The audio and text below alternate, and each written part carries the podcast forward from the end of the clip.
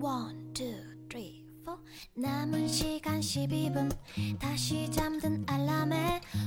Hello，各位段友，欢迎您收听由喜马拉雅独家播出的娱乐节目《万事屋》。那我依然是你们的肤白貌美、声音甜、帝都白美就差富的雾蒙女神小六六。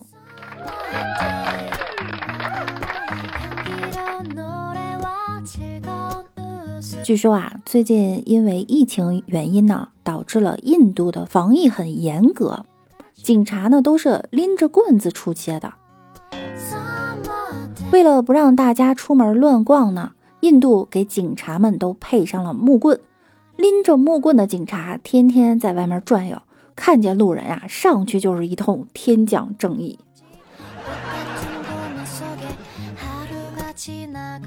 他们的量刑依据呢，主要有两点：一，你的摩托车打不打得着火；二，你跑得快不快。不过，我还是要夸一下印度警察，执法呢挺有人情味儿。别看他们下手挺狠，但都只打屁股不打脸，执法中啊透露出人情，实在是法里有爱，法中有情，法情相融。被执法的当事人现在应该非常后悔，早知道买个电启动还能少挨两下子。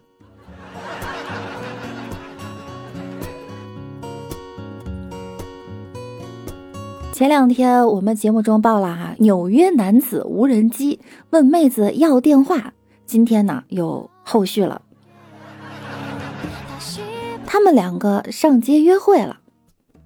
前两天啊，纽约一男子在家隔离时，发现呀有一个女孩在隔壁楼顶跳舞，很可爱，于是给她写了一张小纸条，用无人机送到女孩身边，问她要电话。没想到居然成功了。电话成功后呢，他和女孩进行了一次愉快的屋顶远程约会。这还没完，为了见屋顶妹子，同时遵守防疫规定。这位哥们儿选择进入充气球里和妹子来一次面对面的上街约会，但是没走多远，他被警察认了出来。不过警方并没有阻止他继续约会，双方甚至还愉快的合影留念了。道理我都懂，但你们为什么没有一个人戴口罩呢？一个隔离，各国种族天赋都体现出来了。中国人隔离人均大厨，意大利隔离人均音乐家，美国人隔离人均情圣。哼，口口声声说爱他，有气球却不给女孩用，这就是你口中的爱情吗？同样是隔离，别人可以在隔壁楼顶遇见甜甜的爱情，为什么我遇到的都是沙雕？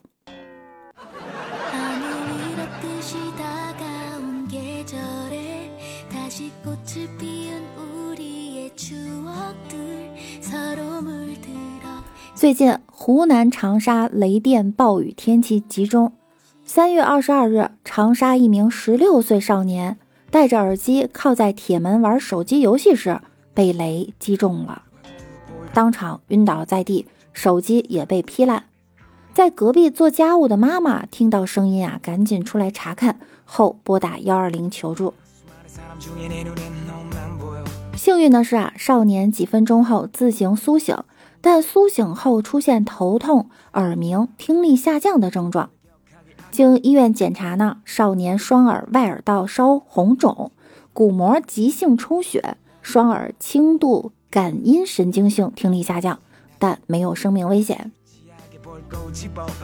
注意啊，这是一条绝对不能让爸妈看到的新闻。惊雷，这通天修为，天塌地陷紫金锤，少年这是。渡劫失败了呀！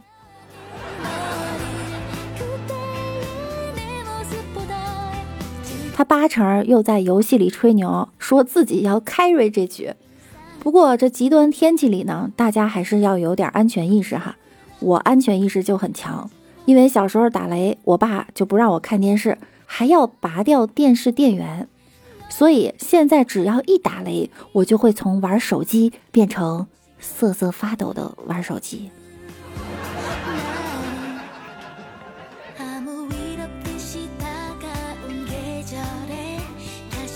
三月二十七日，义乌市公安局通报了一起案件：市区里有一个男子深夜冒雨街边烧纸，还连拜二十一下。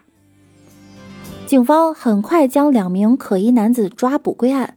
在审讯中啊，烧纸男子表示自己和同伙趁雨夜盗窃路边车辆，没想到偷到的居然是一包大悲咒。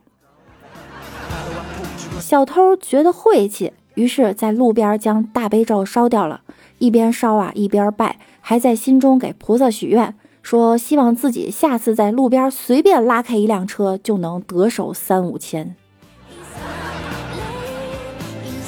佛哭了，你这忙我可帮不上啊！你这是拜错了，你和菩萨道不同，不相为谋，人家是佛教，你这是道教啊！要拜也得拜道圣。不过说到底，佛还是显灵了哈，派警察叔叔来点化你。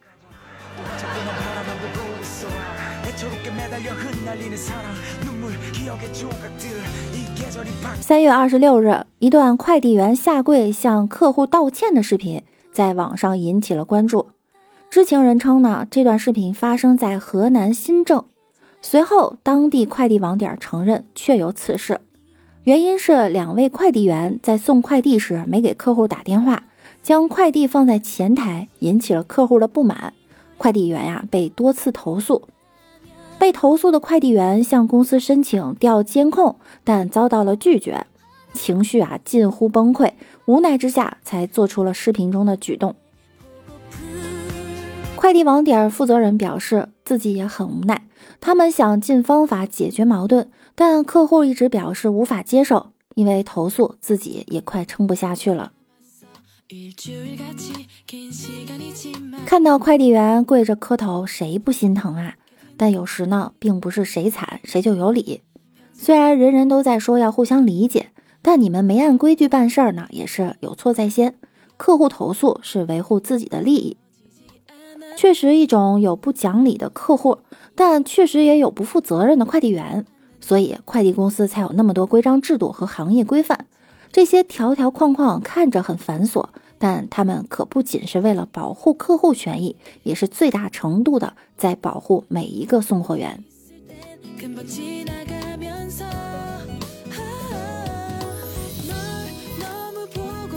在上期的节目中呢，我们帮助果农在销售滞销的水果。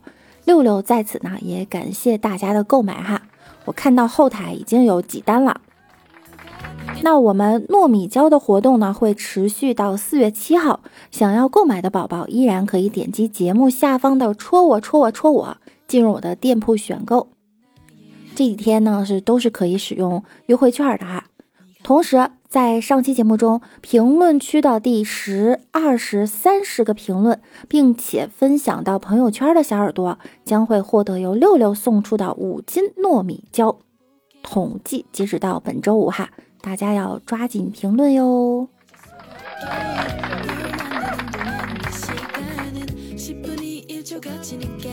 好啦，本期节目呢到这儿就要跟大家说再见了，感谢您的收听，我们下期再见啦，拜拜啦。